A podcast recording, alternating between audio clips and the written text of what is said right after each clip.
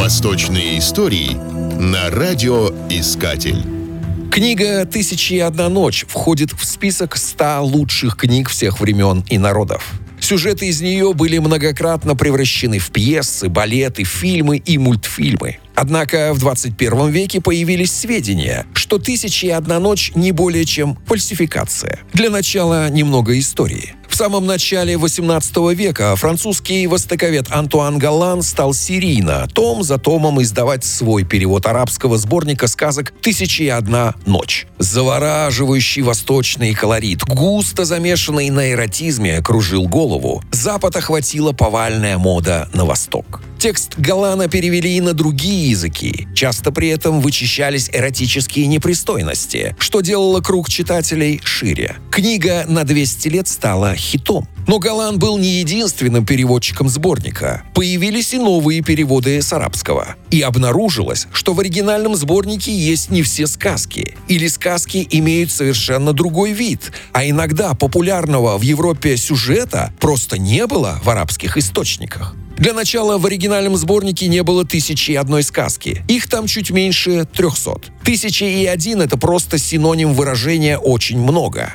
Кроме того, Галан сильно искажал сюжеты, делая их интереснее для европейского и французского читателя, больше напирая на эротику и экзотику. Чтобы добрать количество сказок и выпускать очередной том, Галан включил в сборник сюжеты, не имеющие к нему отношения. А кое-кто из его последователей сюжеты вообще выдумывал. Так, среди сказок от Шахерезады оказались истории Аладдина и Синбада с некоторыми арабскими, в кавычках, сказками. Сам арабский и вообще мусульманский мир познакомился только после того, как их перевели с европейских языков. Как ни удивительно, к такой сказке относятся, например, Али-Баба и 40 разбойников. Вообще, «Тысячи и одна ночь» — это не только арабская литература. На самом деле, это эволюция персидской книги «Хезар Афсане» — «Тысяча сказок», а Шахерезада — вообще иранское имя. Перевод Хезер Афсане на арабский был выполнен в X веке в Багдаде и там же обогатился, помимо персидских и индийских сюжетов оригинального сборника, местными сказками, включая приключения почитаемого в Багдаде халифа Харуна ар-Рашида. Когда сборник стали продавать в арабском Египте, он опять оброс новыми сюжетами, теперь характерно египетскими. Так постепенно сложилась классическая арабская версия сборника, именно «Тысяча и одна ночь». Его перестали изменять и дописывать, вероятно, после завоевания Египта турками. С громкой критикой сложившегося представления о сборнике выступила в 21 веке арабистка Клаудия От из Германии. Работая над очередным переводом сборника, она обнаружила, насколько же далеко распространившаяся в Европе версия ушла от оригинала, насколько неуважительно обошлись с ним первые переводчики, и в особенности Галан. По существу европейский сборник сказок «Тысяча и одна ночь» показывает мусульманский Восток таким, каким европейцы его хотели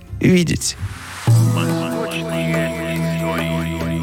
Восточные истории на радиоискатель.